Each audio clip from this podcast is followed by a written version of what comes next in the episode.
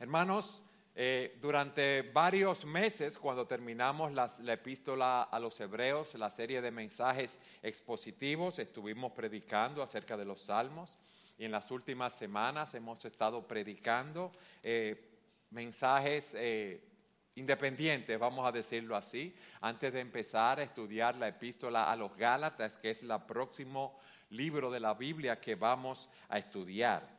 Hoy es lo que se conoce como el domingo de resurrección, donde se celebra la resurrección de nuestro Señor Jesucristo. Y nos pareció muy apropiado predicar un tema relacionado con la resurrección. Y también nos pareció muy apropiado porque en, este en el primer domingo de cada mes nosotros tenemos nuestro culto de Santa Cena y qué apropiado es poder celebrarlo así. Si me ven hablando despacio y tranquilito, es que tengo ciertos problemas en la garganta y por eso es que estamos así. Yo quiero que ustedes, por favor, me acompañen al Evangelio de Lucas en el capítulo 24. Que veamos este mensaje, este texto conocido de los discípulos camino a Emmaús. Este mensaje lo hemos titulado Emaús, del desaliento a la esperanza. Aquí vamos a ver cómo los discípulos iban desalentados camino a Emaús cuando supieron que la tumba estaba vacía y veremos cómo el Señor tornó ese desaliento de ellos en esperanza. Dice así la palabra de Dios en Lucas capítulo 24, versículo 13, lo siguiente. Aquel mismo día, dos de los discípulos iban a una aldea llamada Emaús, que estaba como a 11 kilómetros de Jerusalén. Conversaban entre sí acerca de todas estas cosas. ¿Qué eran las cosas que habían sucedido cuando las mujeres fueron a la tumba y la encontraron vacía? Todas estas cosas que habían acontecido. Y mientras conversaban y discutían, Jesús mismo se acercó y caminaba con ellos. Pero sus ojos estaban velados para que no los reconocieran. Él les dijo, ¿qué discusiones son estas que tienen entre ustedes mientras van andando? Y ellos se detuvieron con semblante triste. Uno de ellos, llamado Cleofas, le dijo, ¿eres tú el único visitante en Jerusalén que no sabe las cosas que en ella han acontecido en estos días? ¿Qué cosas? le preguntó Jesús. Y ellos le dijeron las referentes a Jesús el Nazareno, que fue un profeta poderoso en obra y en palabra delante de Dios y de todo el pueblo, y cómo los principales sacerdotes y nuestros gobernantes lo entregaron a sentencia de muerte y lo crucificaron. Pero nosotros esperábamos que Él era el que iba a redimir a Israel. Además de todo esto, este es el tercer día desde que estas cosas acontecieron. Y también algunas mujeres de entre nosotros nos asombraron, pues cuando fueron de madrugada al sepulcro y al no hallar su cuerpo vinieron diciendo que también habían visto una aparición de ángeles que decían que él vivía. Algunos de los que estaban con nosotros fueron al sepulcro y lo hallaron tal como también las mujeres habían dicho, pero a él no lo vieron. Entonces Jesús les dijo, oh insensatos y tardos de corazón para creer todo lo que los profetas han dicho. ¿No era necesario que el Cristo padeciera todas estas cosas y entrara en su gloria? Comenzando por Moisés y continuando con todos los profetas, les explicó lo referente a él en todas las escrituras. Se acercaron a la aldea donde iban y él hizo como que iba más lejos. Y ellos le insistieron diciendo, quédate con nosotros porque está atardeciendo y el día ya ha declinado. Y entró a quedarse con ellos. Al sentarse a la mesa con ellos, Jesús tomó pan y lo bendijo y partiéndolo les dio. Entonces les fueron abiertos los ojos y los reconocieron, pero él desapareció de la presencia de ellos y se dijeron el uno al otro, ¿no ardía nuestro corazón dentro de nosotros mientras nos hablaba en el camino, cuando nos abría las escrituras? Levantándose en esa misma hora, regresaron a Jerusalén y hallaron reunidos a los once apóstoles y a los que estaban con ellos, que decían, es verdad que el Señor ha resucitado y se ha aparecido a Simón. Y ellos contaban sus experiencias en el camino y cómo lo habían reconocido al partir el pan. Lo primero que yo quiero que veamos en esta porción de las Escrituras es el encuentro de estos discípulos con el Señor Jesús. Ellos iban caminando ese mismo día, el día de la resurrección, a una aldea llamada Emmaús, que estaba a 11 kilómetros de Jerusalén, e iban conversando de lo que había acontecido. La crucifixión de Cristo, el informe de las mujeres que habían ido al sepulcro, cómo lo habían encontrado vacío, del mensaje que habían recibido de los ángeles, que ellos habían asegurado, asegurado que estaba vivo, que había resucitado. Y mientras iban en el camino conversando de estas cosas, el Señor Jesús nos dice aquí en el texto, versículo 15 y 16, se acercó en el 16, 15 y caminaba con ellos. Pero miren qué situación, sus ojos estaban velados para que no los reconocieran. Imagínense, ellos van hablando de todo lo que ha acontecido y de repente alguien se une a ellos y era el Señor Jesús. Ellos no lo reconocieron, no sabemos por qué Dios impidió que ellos lo reconocieran a Él. Pero en ese encuentro, fíjense la pregunta que Jesús les hace. ¿Qué discusiones son estas que tienen entre ustedes mientras van andando? Y miren lo que ellos hacen. Y ellos se detuvieron con semblante triste.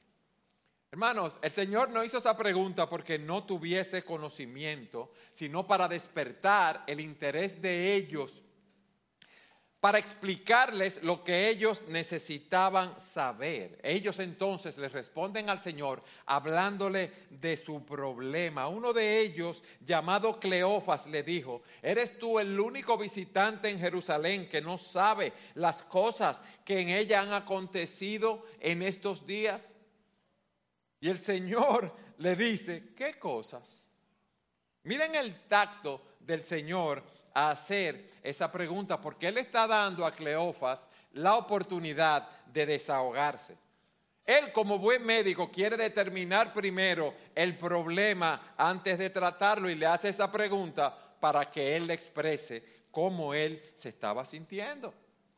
Y fíjense lo que le dice, y ellos le dijeron, las referentes al Nazareno, que fue un profeta poderoso en obra y en palabra delante de Dios y de todo el pueblo. Ellos ven o creen que este forastero está desinformado y empiezan a explicarle las cosas que pasaron. Ellos sabían que Jesús era un hombre poderoso en palabra porque lo habían visto enseñando y predicando. Ellos sabían que Jesús era poderoso en obras porque lo vieron haciendo milagros, sanando enfermos, devolviendo la vista a los ciegos, resucitando a muertos como el hijo de la viuda de Naín. Y también le dicen a él en el versículo 20, y cómo los principales sacerdotes y nuestros gobernantes lo entregaron a sentencia de muerte y, los, y lo crucificaron. Ellos estaban conscientes del mal que habían hecho esos gobernantes y esos sacerdotes. Pero miren en el versículo 21 la problemática que él plantea. Pero nosotros esperábamos que Él era el que iba a redimir a Israel. Además de todo esto, este es el tercer día desde que estas cosas acontecieron. Nosotros esperábamos tiempo pasado.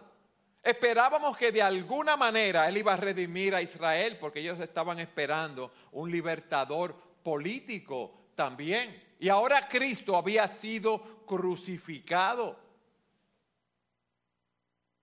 Y sus esperanzas se habían ido porque ellos no habían visto todavía al Señor resucitado. Y fíjense lo que dice, y ahora además de todo esto, hoy es ya el tercer día que esto ha acontecido. Bueno, Él murió, Él fue enterrado, pero nosotros teníamos la esperanza que Él iba a resucitar, que Él iba a intervenir, que nosotros íbamos a ser liberados.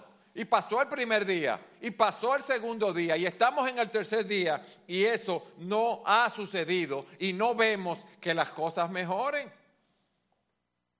Y proceden a hablarle al Señor del asombro que ellos tienen cuando oyen los testimonios de la resurrección. Versículo 22.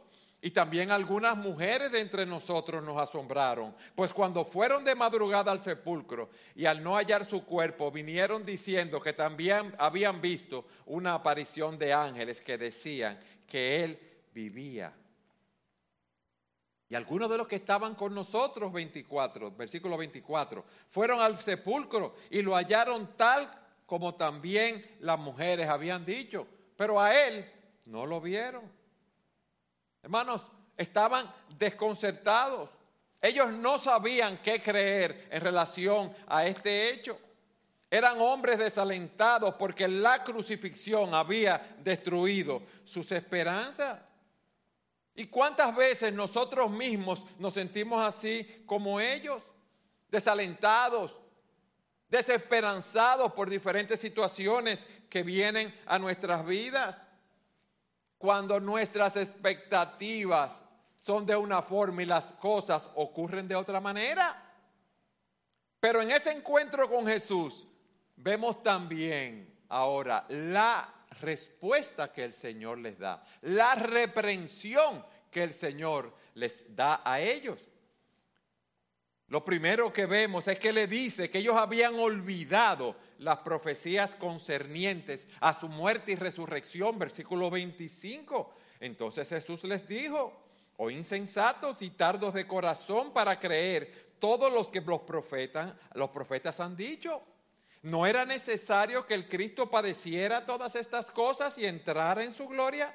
Comenzando por Moisés y continuando con todos los profetas, les explicó lo referente a él en todas las escrituras. Ustedes están viendo lo que ustedes les pasa ahora mismo, lo que ustedes están viviendo, pero ustedes no están viendo lo que sucedió a la luz de la enseñanza de la palabra de Dios.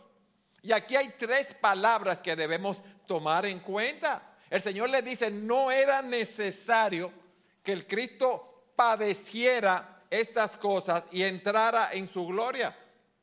Era necesario que Él sufriera para ser glorificado. Ellos no entendieron que Cristo iba a alcanzar la gloria por medio de sufrimiento. Ellos solamente estaban esperando la victoria y la gloria del Mesías, pero que no vieron que el camino para alcanzar esas bendiciones era por medio del sufrimiento y ellos estaban concentrados en ciertas partes de las escrituras, pero estaban ignorando las otras partes de la enseñada, enseñanza bíblica. Y aquí nosotros vemos que hay una armonía, hay una unidad en la escritura. Los profetas desde Moisés a Malaquías nos hablan de la persona, de la obra de Cristo. Hermanos, hay un solo plan de salvación a través de Jesucristo. La salvación es solo por gracia, solo por medio de la fe y solo en Cristo. Todo el mensaje de las escrituras apunta hacia Cristo. Si ustedes van a Juan capítulo 5, versículo 39, el Señor les dice a las personas hablando con ellos, ustedes examinan las escrituras, pero piensan tener en ellas la vida eterna y son ellas las que dan testimonio de mí. Era necesario que padeciese estas cosas y entrara en gloria. Los discípulos no entendían por qué Dios no había intervenido para salvar a Cristo de la cruz. Estaban tan atentos al poder político, al poder militar, el deseo de ser liberados de ese yugo romano, que ellos no entendieron las leyes del reino de Dios. Y por eso se nos dice aquí cómo, comenzando por Moisés, versículo 27, y continuando con todos los profetas, el Señor les explicó lo referente a Él en todas las escrituras. Recuerden, ellos iban camino a Emaús. Emaús estaba a 11 kilómetros aproximadamente. 11 kilómetros caminando así debe tomar un tiempo de dos horas, más o menos, caminando. Entonces la pregunta que nos hacemos, ¿de qué parte de la escritura le habló el Señor en esas dos horas? Porque no le puede haber eh, explicado, ¿verdad? Todas las escrituras y todos los profetas. Jesús le ha dicho a ellos que hay un peligro y es aplicar las escrituras selectivamente. Debemos ver toda la palabra de Dios. Él le habló desde Génesis a Deuteronomio y siguió con todos los profetas explicándole lo que las escrituras decían de él. Génesis capítulo 3, versículo 15, quizás le habló de ese texto, y pondré enemistad entre ti y la mujer, entre, y entre tu simiente y la simiente suya. Esta te herirá en la cabeza y tú la herirás en el, en el calcañar. Las profecías, como decía el Salmo 22, cuando el Señor dice, Dios mío, Dios mío, ¿por qué me has abandonado? ¿Por qué estás tan lejos de mi salvación y de las palabras de mi clamor? O como en ese Salmo 22, Él habló de que se reparten entre sí mis vestidos y sobre toda mi ropa echan suerte. O en el Salmo 69, cuando dice, la afrenta ha quebrantado mi corazón y estoy enfermo, cómo Él fue castigado, cómo Él esperó compasión, cómo no la hubo, cómo Él fue desechado. El punto es que Cristo es la realidad que simboliza el Antiguo Testamento, los sacrificios que vemos allí establecidos por la ley de Moisés. Cristo era el verdadero libertador. El rey que vemos en el, libro de los jueces y los libertadores, que, todo lo que ellos hablaban, prefigurando de ese libertador, lo hablaban de Cristo. Él sabía que él era el Hijo de Dios, él sabía que era el Mesías y sabía que el Antiguo Testimonio daba testimonio de, el Antiguo Testamento daba testimonio de él. Y por eso él cita la escritura para validar quién él era. Hermanos, lo que dice Isaías, quien ha creído a nuestro mensaje, a quien se ha revelado el brazo del Señor.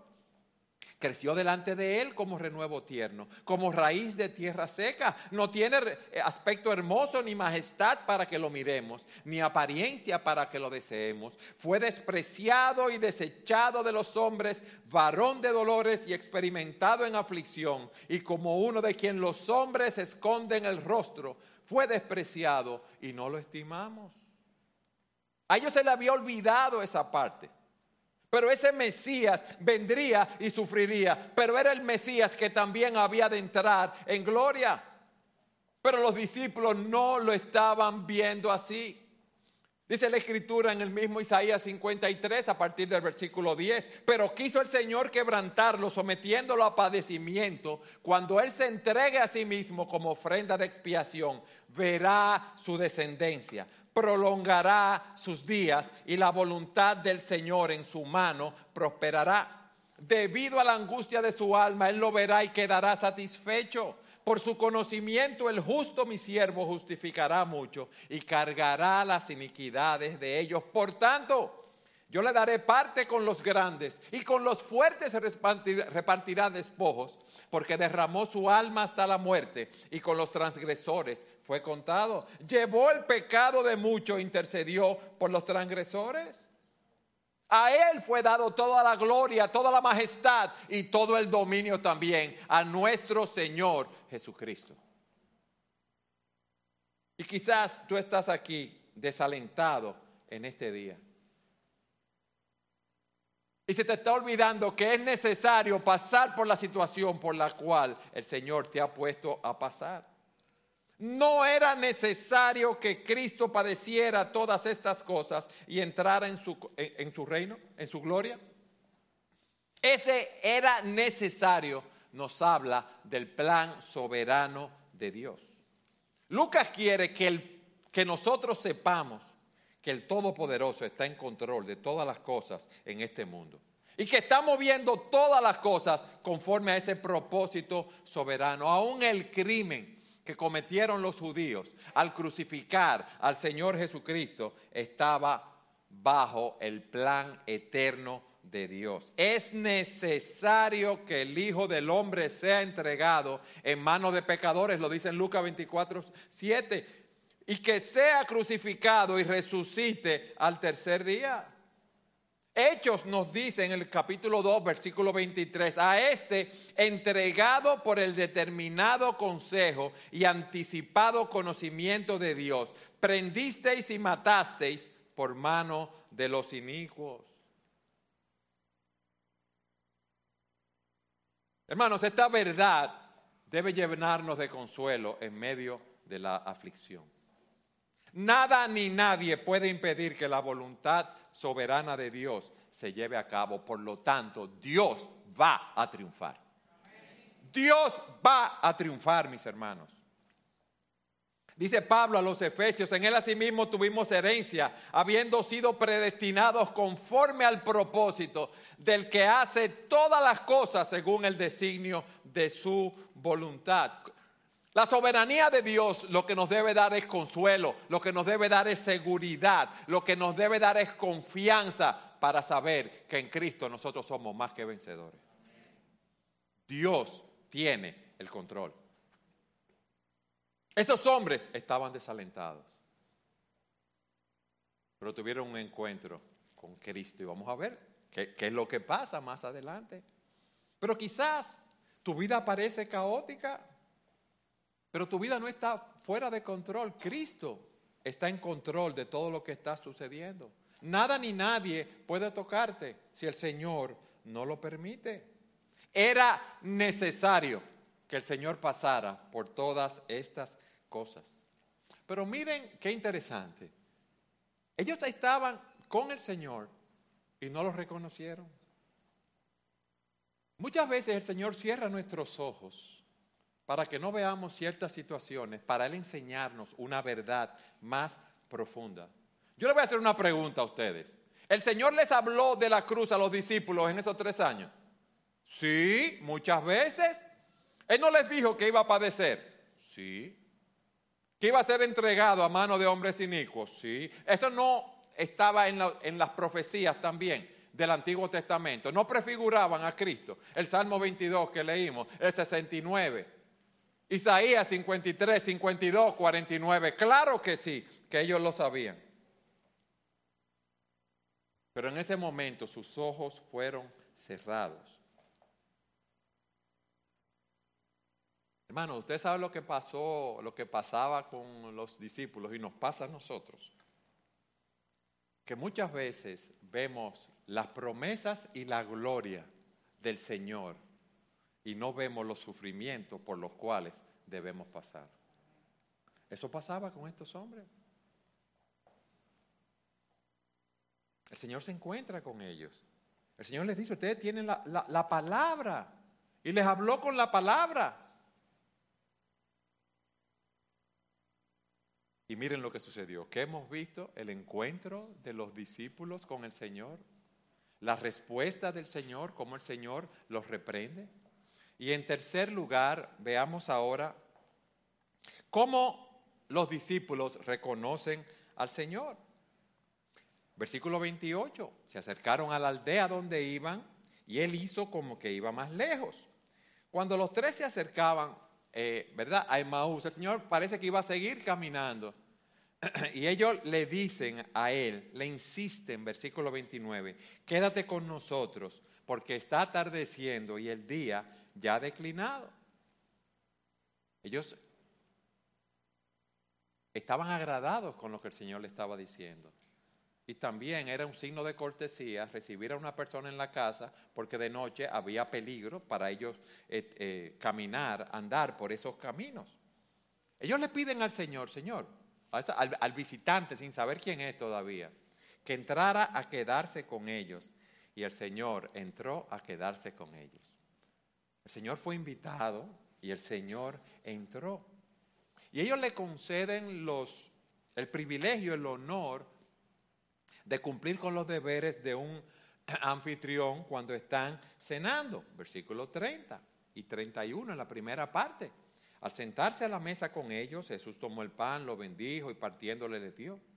Entonces le fueron abiertos los ojos de ellos y miren qué raro.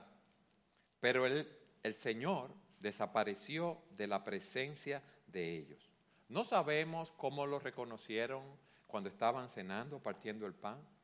No sabemos si, vimos, si ellos vieron la, la marca de los clavos o qué pasó, pero lo importante fue que sus ojos fueron abiertos y lo reconocieron. Sus ojos, sus oídos, su entendimiento fue abierto y reconocieron al Señor. El Señor abrió sus ojos espirituales para que vieran lo que ellos no habían visto antes. El Señor les quitó su ceguera espiritual. Y miren el comentario de ellos ahora. Y se dijeron el uno al otro, ¿no ardía nuestro corazón dentro de nosotros mientras nos hablaba en el camino, cuando nos abría las escrituras? Ardían sus corazones cuando Cristo les hablaba de la palabra de Dios. Ellos fueron convencidos de la resurrección del Señor. Y la presencia de Jesús cambió su tristeza en gozo, su tristeza en esperanza. Esa tristeza desapareció. Sus corazones ardían, mis hermanos, sus corazones estaban en combustión. Dice que ardía cuando Cristo les hablaba en el camino.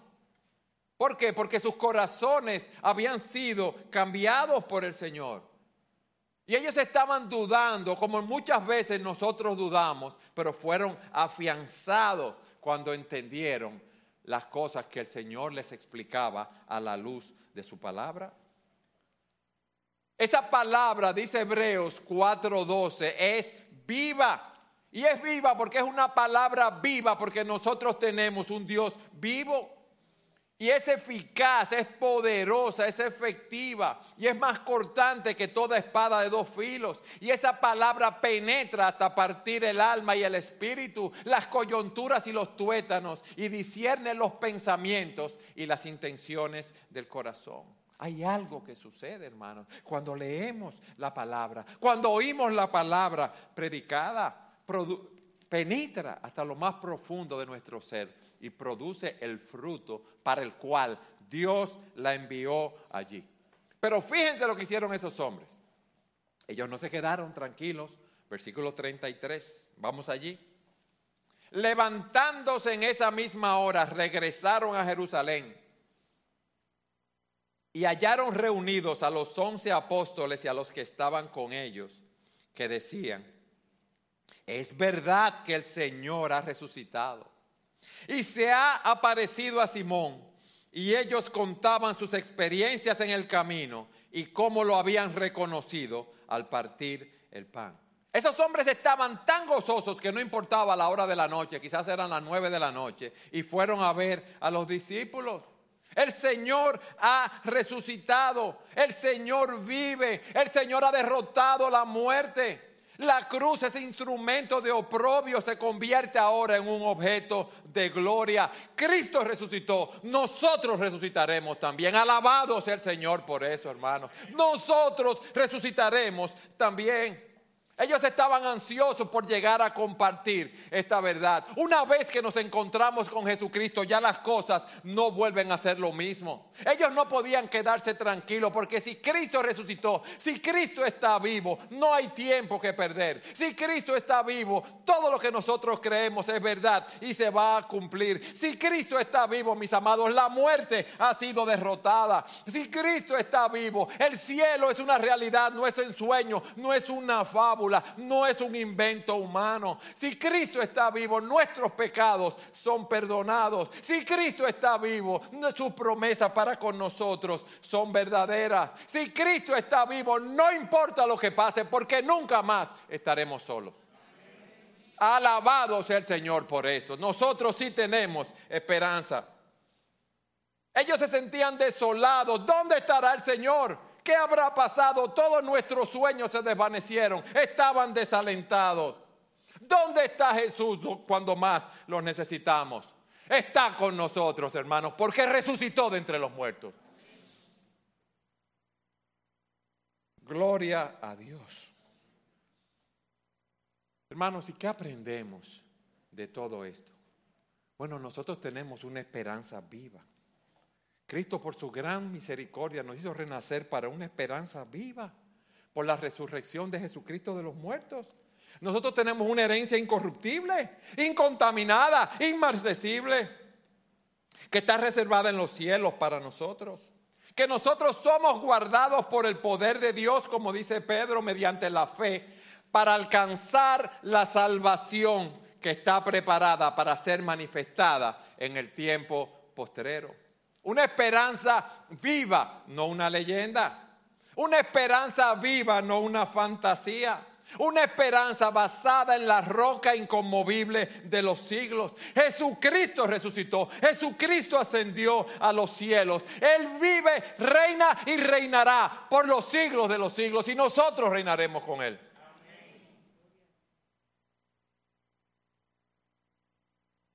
Qué gloriosa ocupación, a pesar de sus dudas, tenían los discípulos camino a Emmaus. Ellos estaban hablando de las cosas del Señor. Y eso debemos hacer nosotros, mis hermanos. Centrar nuestros ojos en Cristo. Miren cómo del desaliento fueron a la esperanza. ¿Qué hizo el cambio? El ver a Cristo. El oír a Cristo predicado en las Escrituras. Encontrarse con el Señor resucitado. Pero también, en este día, yo no sé tu situación, tu condición, nosotros debemos aprender a ver a Cristo para poner todo en orden, para poner nuestras vidas, todo en la perspectiva correcta. Aquí hemos visto a estos hombres que iban desalentados caminando. Ellos reconocían que Cristo era un, predicador poderoso, un profeta que hacía muchas obras. Y ellos imaginaban un futuro brillante al lado de Cristo. No nos perdamos.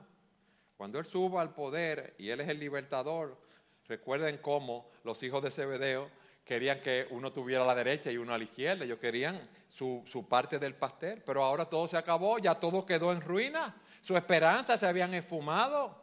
Cristo había sido crucificado sus seguidores se habían dispersado, estaban llenos de pánico, llenos de temor. Y ellos solamente estaban viendo el presente. Y nosotros somos así. Lo que nos está aconteciendo. No estamos poniéndonos o poniendo nuestro pensamiento en la perspectiva correcta. Ellos no estaban viendo las bendiciones futuras que lo esperaban. ¿Tú te sientes así hoy? Quizás el mundo a tu alrededor se está cayendo y estás triste y sin esperanza. Tienes muchas preocupaciones. Puede ser con tu salud, puede ser con la pandemia, puede ser con, el trabajo, o aún los propios fracasos que tú has tenido, las caídas que tú has tenido. Quizás tú estás aquí lleno de temores de cómo vas a enfrentar la muerte tuya o la muerte de seres queridos, o el temor de quedarte solo o sola, el temor de enfrentar un futuro tan incierto como el que tenemos, o los sueños que tú no has podido realizar. Estás desalentado, estás desesperanzado. Eso le pasó a los discípulos. Pero Cristo llegó de forma anónima y comenzando desde Moisés y siguiendo por todos los profetas, les declaraba lo que las escrituras de él decían. ¿Qué hizo Cristo con eso? Ellos estaban caminando, mirando lo terrenal, lo que había aparecido, y Cristo los enfoca en las cosas celestiales. Cristo le permite tener una visión más real de lo que está sucediendo. Él le permitió que vieran al Cristo resucitado. Hermanos, nosotros debemos aprender a salir de lo inmediato, de ver solamente las cosas que nos rodean y ver el accionar de Dios a través de los siglos. Miren, nosotros no somos el centro del universo. Nosotros no somos el centro de la bolita del mundo. Pero nosotros tenemos una mente que piensa muy temporalmente. Hermanos, nosotros somos parte de una historia de redención de nuestro Señor y Salvador Jesucristo. Y junto con muchos vamos corriendo esa carrera de la fe. No nos creamos que somos tan importantes. ¿Qué debemos nosotros hacer? Centrarnos en poner nuestros dones al servicio del Señor para la expansión de su reino. Hermanos, no importa cualquiera que sea nuestra situación. Si tú has confiado en Cristo para salvación, si tú te has arrepentido de tus pecados y tú has confiado en Él, tú tienes la vida eterna. Y no importa lo que pase, el día que cierres tus ojos aquí, lo vas a abrir en la presencia de Dios. Por lo tanto, ahora, ¿qué debemos hacer? Involucrarnos en servir al Rey de Reyes y al Señor de los Señores. Porque te voy a decir algo, el día que tú y yo no estemos, la bolita del mundo va a seguir girando y la obra de Dios va a seguir creciendo como Dios lo ha determinado, conforme a su santa y bendita voluntad. Entonces, el punto es este, mis hermanos. Nuestras vidas tienen sentido cuando nos hemos entregado al Señor y cuando nos vemos dentro de la voluntad del Dios eterno a quien nosotros estamos sirviendo, viviendo para su gloria. Hermanos, estos discípulos habían perdido la esperanza de liberación. No perdamos nosotros, no importa cualquiera que sea nuestra situación, nuestra esperanza de liberación que Dios va a traer en su tiempo y en su momento. Pero ¿cómo ellos tuvieron esto? Cuando les abrieron las escrituras. Y eso nos enseña, y con esto termino, que debemos hacer que nuestros corazones ardan dentro de nosotros, buscando a Dios en su palabra. Nosotros tenemos que centrar nuestros afectos en Dios.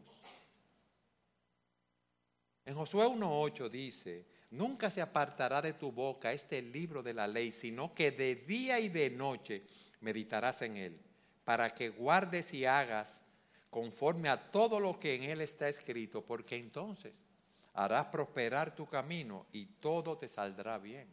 Hermanos, debemos ver a Dios en su palabra. La realidad la determina Dios. Él nos dice cómo son las cosas. Y si estamos enfocados en Él, vamos a alinearnos con lo que Él nos dice. ¿El punto cuál es? Que no le estamos dando muchas veces el primer lugar a Dios en nuestras vidas que no estamos buscando su reino y su justicia, sabiendo que las demás cosas han de ser añadidas. No solo no estamos yendo a la palabra como debemos ir, no estamos orando en la presencia de Dios, no estamos permaneciendo unidos a Cristo. Fíjense cómo ellos le insistieron al Señor que se quedara y el Señor se quedó. ¿Tú sabes algo? El Señor se complace en que tú le expreses tus deseos y entonces Él derrama bendiciones. El Señor tornó el desaliento de estos dos hombres en esperanza. ¿Cuándo? Cuando vieron al Cristo resucitado. Y eso es lo que nosotros debemos hacer en este día. Nosotros tenemos el Espíritu Santo morando en nosotros. Hermano, la tumba está vacía. Cristo vive. Cristo resucitó y hoy está sentado a la diestra de Dios. Nosotros no estamos solos nosotros resucitaremos y reinaremos con Él para siempre. Y hay personas que están aquí y otros que nos ven a través de las redes, que no conocen al Señor. Fíjense que aquí nos dice que Cristo sufrió, pero Cristo murió por nosotros en la cruz del Calvario, para que todo aquel que en Él crea no se pierda, mas tenga vida eterna. Y Cristo te está llamando hoy a arrepentirte de tus pecados y a confiar en Él y solo en Él para salvación. Como dice Primera de Pedro 2.24, Él mismo llevó nuestros pecados en su cuerpo sobre la cruz a fin de que muramos al pecado y vivamos a la justicia, porque por sus heridas fueron ustedes sanados. O como el texto que leímos de Isaías, pero Él fue herido por nuestras transgresiones, fue molido por nuestras iniquidades. El castigo de nuestra paz cayó sobre Él y por sus heridas fuimos sanados. O como dice Romanos, por tanto, ahora no hay condenación para los que están en Cristo Jesús, los que no andan conforme a la carne, sino conforme al Espíritu. Gloria a Dios por la esperanza